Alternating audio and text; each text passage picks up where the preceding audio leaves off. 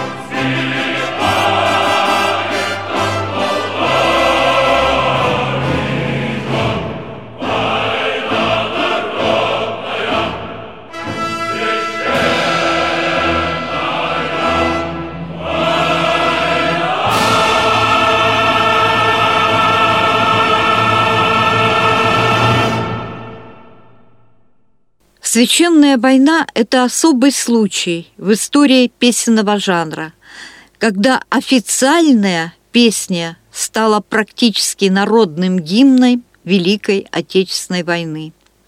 Она всегда исполняется хором, выражая таким образом идею народного сопротивления захватчикам.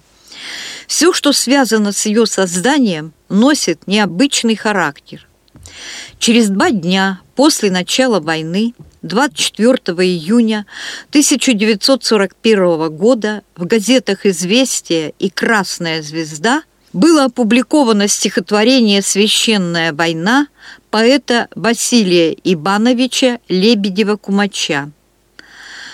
Василий Иванович по праву считается одним из создателей жанра советской массовой песни. За несколько часов музыку написал руководитель краснознаменного ансамбля красноармейской песни и пляски Александр Васильевич Александров. Первая репетиция проходила в особых условиях. Не было времени напечатать партитуру в типографии, поэтому певцы и музыканты ансамбля переписали написанные мелом на доске слова и ноты. На репетицию было отведено всего два дня. И уже 26 июня 1941 года ансамбль исполнял песню на белорусском вокзале перед отправкой солдат на фронт. По воспоминаниям одного из певцов ансамбля Емельянова, мы узнаем, что сразу после репетиции, как вот он вспоминает, мы выехали на белорусский вокзал для выступления перед бойцами, уезжающими на передовую. Вид всем знакомого нам вокзала был необычен. Все помещения до отказа заполнены военными.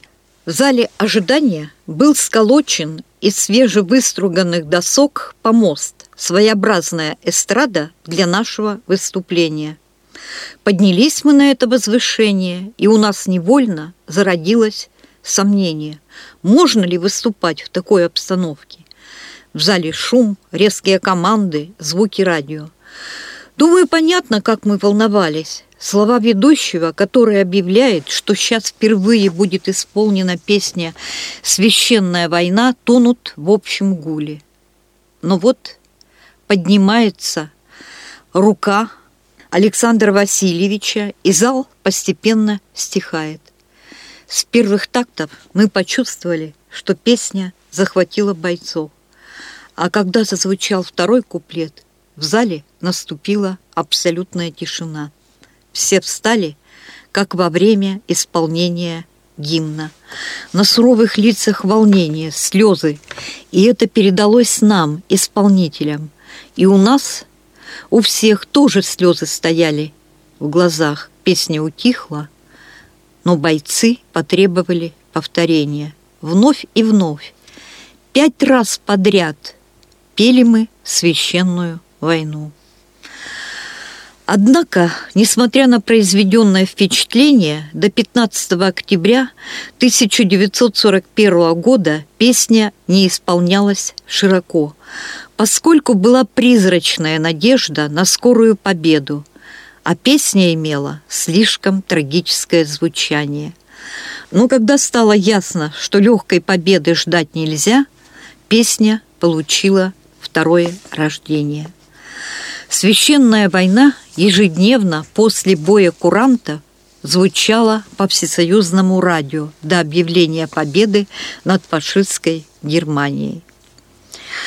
Вообще название песни необычно для стилистики того времени. Введение слова «священное» придает особый духовный смысл, возвышенный делу защиты Родины, обращается к чувству родовой принадлежности, присущей каждому человеку. Особенно необычно этот подтекст звучал в стране с идеологией атеизма. Использование слова «священное» название было настолько нехарактерным для стилистики советского времени, что его появление в тексте стихотворения пролетарского поэта Лебедева Кумача вызвало сомнение в подлинности авторства. Это стало одним из важнейших аргументов против Василия Ивановича Лебедева-Кумача, когда пошел процесс анализа авторской песни в 90-е годы XX века. По одной из версий, автором песни является Боды, учитель словесности гимназии города Рыбинска, который сочинил ее в 1916 году как отклик на события Первой мировой войны.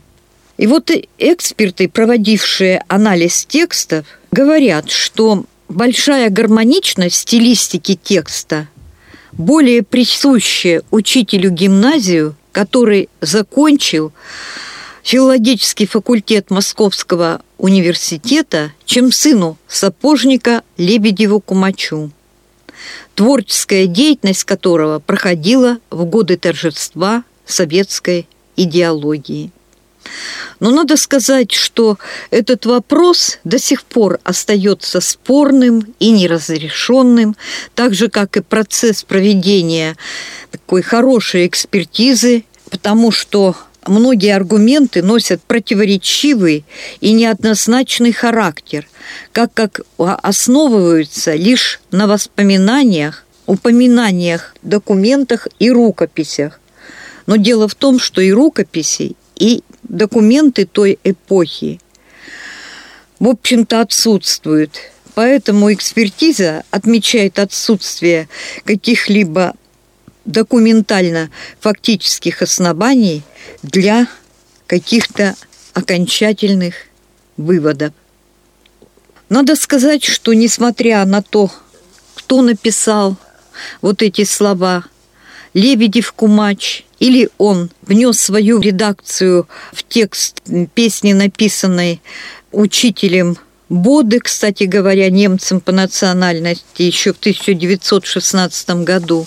Тем не менее, эта песня начиналась, которая как описание разорительного наступления врага, и продолжалась описанием жестокости противника, а заканчивалась она и заканчивается призывом к защите всем миром родной земли. Именно поэтому в пространстве одной песни проживается как бы весь спектр чувств по отношению к начавшейся войне. Именно поэтому песня стала гимном Великой Отечественной войны, потому что в ней отражены все грани сложившейся ситуации от ужаса перед жестокостью противника до твердой уверенности в победе. Продолжаем рассказ о песнях Великой Отечественной войны. Следующая песня, о которой я хочу рассказать, это песня «Моя Москва». Музыку к ней написал известный композитор Исаак Дунаевский, слова Марка Лисянского. Стихотворение, которое легло в основу песни, было написано поздней осенью 1941 года. Младший лейтенант Лисянский, редактор газеты «В бой за Родину» 243-й стрелковой дивизии Калининского фронта, оказался в Москве проездом из Ярославля на фронт и оставил в редакции журнала «Новый мир» стихотворение для публикации. «Новый мир» напечатал это стихотворение в девятом-десятом сдвоенных номерах «Нового мира», который вышел в феврале 1942 года в Куйбышеве, куда была эвакуирована редакция журнала. Стихотворение было датировано декабрем 1941 года. Эти слова стали ну, своеобразной такой, потом и визитной карточкой города Москвы, и на какое-то время гимном города. 1942 году композитор Исаак Осипович Дунаевский написал музыку после того, как прочел стихотворение в журнале. Энергичное начало, запоминающийся рефрен стали основой песни. А из текста в песню вошла первая строка и концовка второй строки. Можно сказать, что стихотворение, как и мелодия, были написаны на одном дыхании, и песня отражает особое отношение к Москве как символу страны, к ее трагедии, которая разворачивалась на глазах создателей песни. В 1942 году Дунаевский находился за тысячу километров от Москвы между Читой и Улан-Удэ в поезде Центрального дома наркомата путей сообщению. Вот по заданию главного политического управления Красной Армии и наркомата путей сообщения они выступали на пограничных заставах, на кораблях Тихоокеанского флота и Амурской флотилии, в госпиталях и на оборонных заводах, в Сибири и на Дальнем Востоке. Ну вот считается, что Дунаевский написал мелодию в купе вагона на полях журнальной страницы. Для завершения песни необходимы были новые строфы, но связаться с автором песни было невозможно, потому что Дунаевский находился в длительной командировке, а Лисянский не оставил в редакции своего адреса. А найти его было трудно, потому что он в это время находился на фронтах. По просьбе Дунаевского Сергей Агранян, режиссер ансамбля, дополнил стихотворение, и этот текст ансамбль исполнял на протяжении всей войны. Впервые песня была исполнена в солистской ансамбле Центрального дома культуры железнодорожников Мариной Бабьело в сопровождении хора и оркестра под управлением Дунаевского на станции «Дивизионная» неподалеку от Улан-Удэ. И вот солистка ансамбля впоследствии об этом вспоминала. Представьте себе ночь, железнодорожный разъезд, импровизированную сцену, составленную из нескольких платформ, и тут же рядом составы воинских эшелонов с сибиряками и дальневосточниками, отправляющимися к фронту, вагонные, зачисленные танки и орудия, суровые лица бойцов в касках с автоматами на груди. Этот необычный концерт – навсегда мне запомнился. Волновалась я, конечно же, очень. Вы не представляете, как трудно было сдержать слезы. Москвичи ведь все мы, а Москва-то далеко, а Москве-то трудно. Отзвучали последние аккорды. Что творилось? Заставили петь снова. Пять раз подряд исполняли мы эту песню.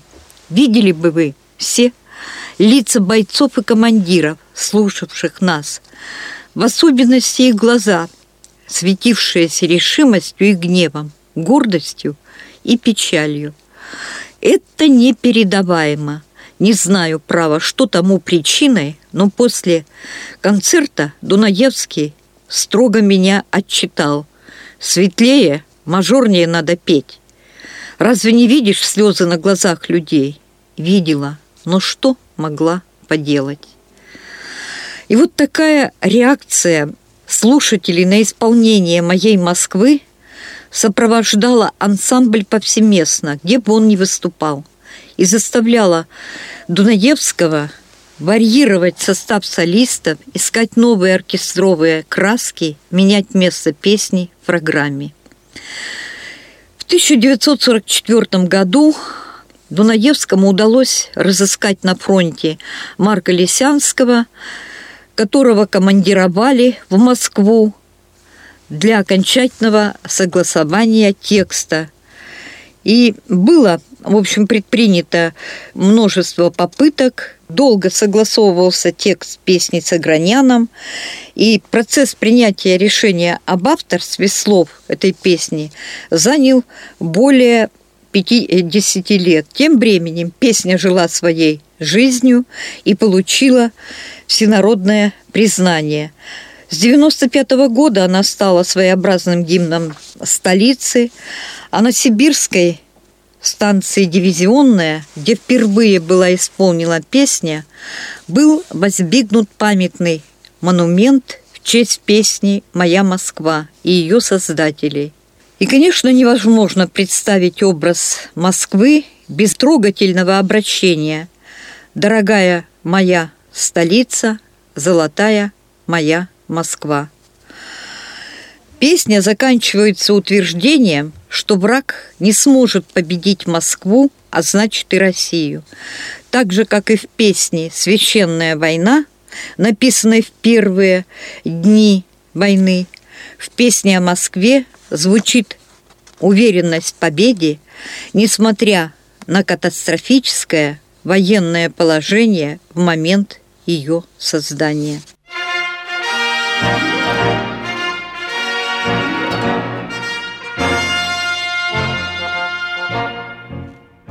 Я по свету немало хаживал, Жил в землянках, в окопах, в тайге. Похоронен был дважды заживо, Знал разлуку, любил в тоске. Но Москвой я привык гордиться, И везде повторял я слова. Дорогая моя столица, Золотая моя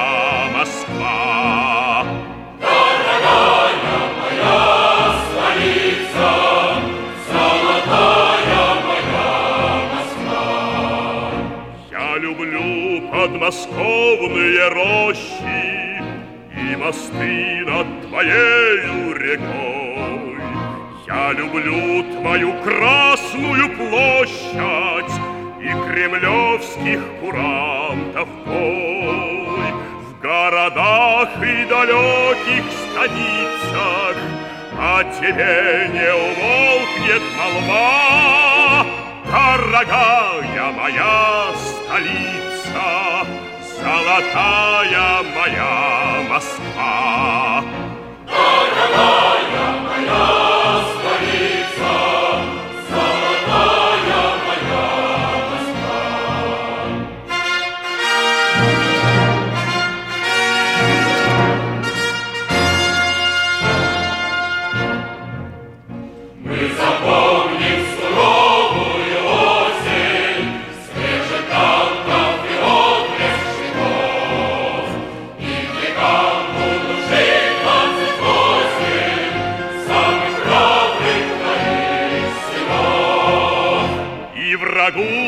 никогда не добиться, Чтоб склонилась твоя голова, Дорогая моя столица, Золотая моя Москва.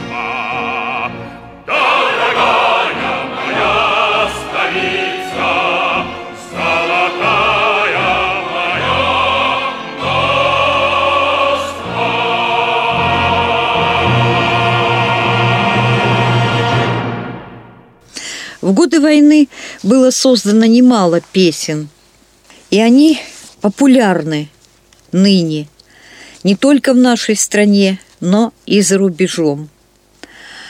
Вы знаете, наверное, помогали в победе на фронтах не только в войне с фашистами песни, но и воспоминания бойцов об их боевых подругах, матерях, женах, детях. Особенно помогало в борьбе и в войне с фашистами женское имя, которое знают сейчас во всем мире. Имен было много. С ними на устах солдаты защищали Москву, брали Берлин. Однако одно имя объединяло всех. Конечно, вы уже догадались. Это имя Катюша. Песня эта была написана еще в 1939 году, до войны. Ее авторы – композитор Матвей Блантер и поэт Михаил Исаковский. Эту песню знали буквально все и пели ее. Уж так она понравилась. А еще лучше, наверное, то, что сейчас эту песню знает и молодое поколение. О чем эта песня? О русской девушке и ее друге, который служит в армии. У песни «Счастливая судьба». Катюшу пели везде, на фронте и в тылу. Она напоминала о счастливом мирном времени, о любимых людях. Солдаты шли в бой и верили, что Катюша ждет их живых и с победой. В общем, эта песня тоже воевала. Именем Катюши бойцы называли реактивный гвардейский миномет, который наводил ужас на фашистов небывалой мощью залпового огня. Вскоре ноты «Катюши» попали за рубеж, и ее полюбили в других странах. Итальянские партизаны, бойцы сопротивления взяли мотив песни «Катюша» и сочинили слова, который стал известным гимном сопротивления вот итальянца. «Свистит ветер». Так Катюша побеждала врагов даже в далекой Италии. Ну а сейчас эта песня, она любима в мире, в особенности в Китае, и нельзя без умиления слушать, как наши китайские друзья исполняют эту песню.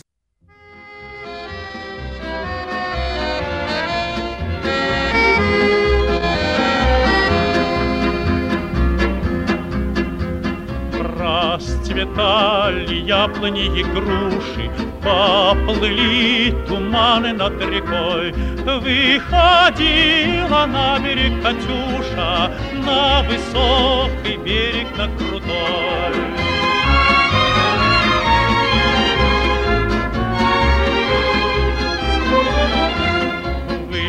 Ходила, песню заводила Про степного сизого орла, Про того, которого любила, Про того, чьи письма берегла.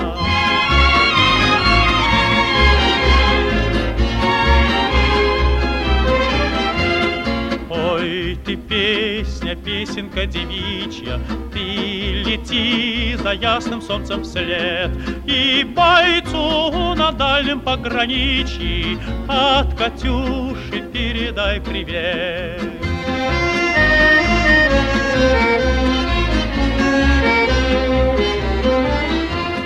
Пусть он вспомнит девушку простую И услышит, как она поет, Пусть он землю бережет родную, А любовь Катюша сбережет. Пусть он землю бережет родную, А любовь Катюша сбережет. Расцветали яблони и груши, Поплыли туманы над рекой. Выходила на берег Катюша, На высокий Выходила на берег Катюша, на высокий берег, на крутой.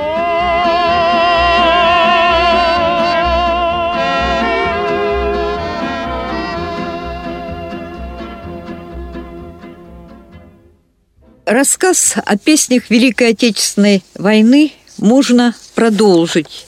Но завершив сегодняшний рассказ об этом, мне хочется знакомством с песней, которая написана уже не так давно, буквально в наши дни. Война остается в песнях. Исполняет ее Ренат Ибрагимов. Музыка Александра Клевицкого. А слова песни написал Евгений Максимович Примаков. Евгений Максимович наверное, большинству из нас известен как государственный и общественный деятель в доперестроечное, в перестроечное и в послеперестроечное время. Но не все знают, что Евгений Максимович еще пишет стихи. И вот на одно из его стихотворений И написана эта песня «Война остается в песнях». Давайте послушаем ее и этой песней завершим первый рассказ о песнях времен войны.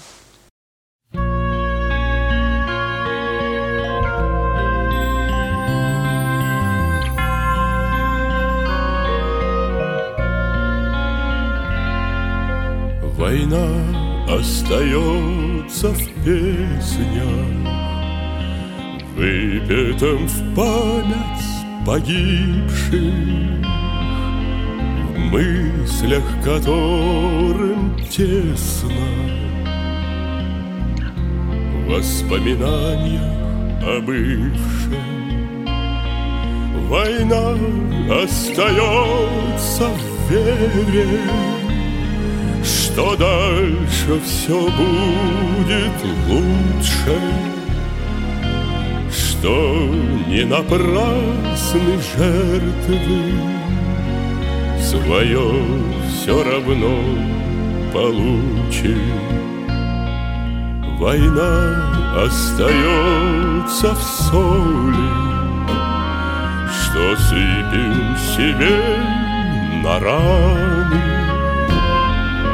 Одним это жажда крови, Другим это жажда правды. Война остается в играх. Детей В войну против немцев. В просветах стай журавлиных. В людях с непрожитым детством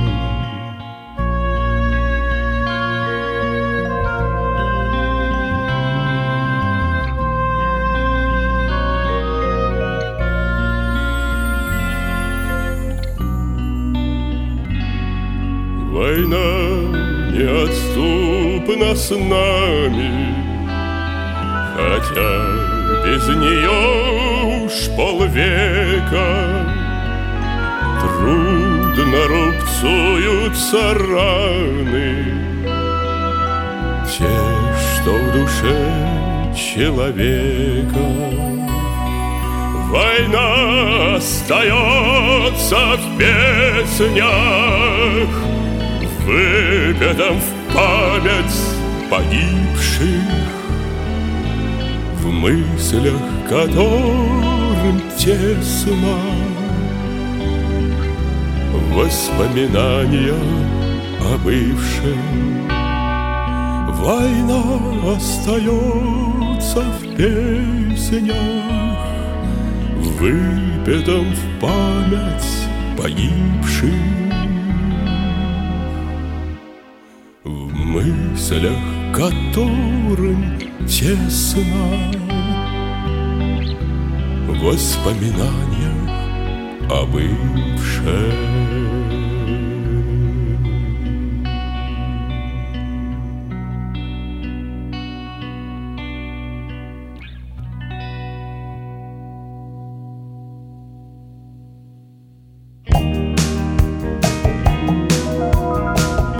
Слушали передачу «Книжная полка».